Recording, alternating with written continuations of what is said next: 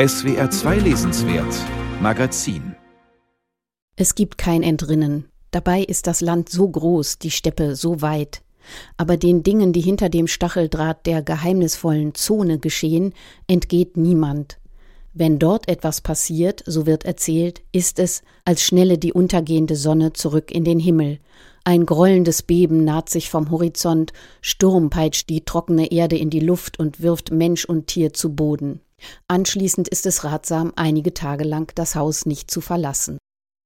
Die überirdischen Kernexplosionen auf dem Atomwaffentestgelände im kasachischen Semipalatinsk kommen in Hamid Ismailows Erzählung Wunderkind Jerjan wie ein mythisches Geschehen über den kleinen Titelhelden.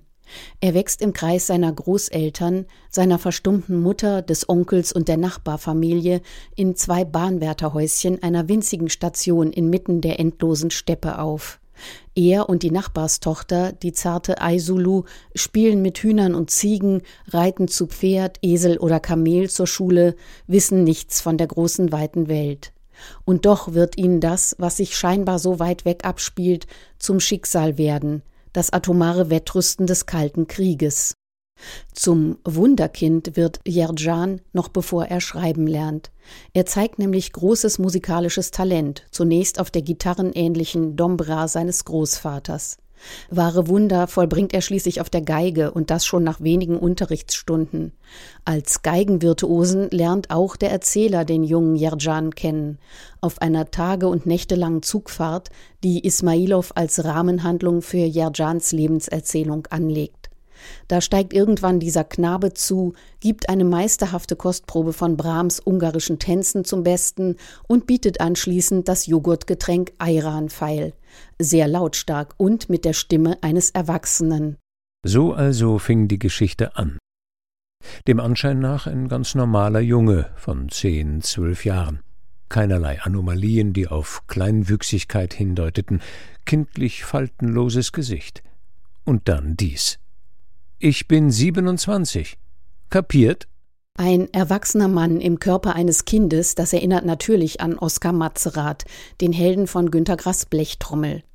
Aber im Unterschied zu Oskar, der mit seiner Stimme Glas zum Bersten bringt, ist Jerjan ein eher stiller Dulder.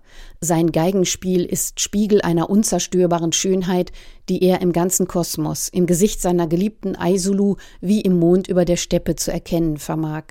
Der in Prag lebende Usbeke Hamid Ismailov, 1954 in Kirgisien geboren, setzt in diesem schmalen Buch auch der großen Landschaft Zentralasiens ein anrührendes Denkmal. Wer nie in der Steppe gelebt hat, wird schwer begreifen, wie man es dort in dieser vollkommenen Einöde aushalten kann. Doch die, die seit eh und je da zu Hause sind, wissen, wie abwechslungsreich diese Steppe ist wie vielfarbig fließend der Himmel über ihr, wie unstet und wechselhaft die Luft dazwischen, wie unendlich mannigfaltig ihre Flora, wie vielerlei Getier kreucht und fleucht. Mal kommt ein Sandsturm auf aus dem Nichts, mal trägt es von ferne eine kreiselnde gelbe Windhose heran, die aussieht, wie wenn die Frauen ihre Kamelwolle zu Strängen zwirbeln. Das menschengemachte Böse zeigt hier kein Trommelwirbel an. Doch auch in der Musik dieser Sätze, die Andreas Tretner mit viel Sinn für Lokalkolorit vom kasachisch gesprenkelten Russisch ins Deutsche gebracht hat, kommt es zur Sprache. Der Nachbar, Aisulus Vater, arbeitet auf dem Testgelände und führt Schulklassen stolz die atomaren Errungenschaften des Sozialismus vor.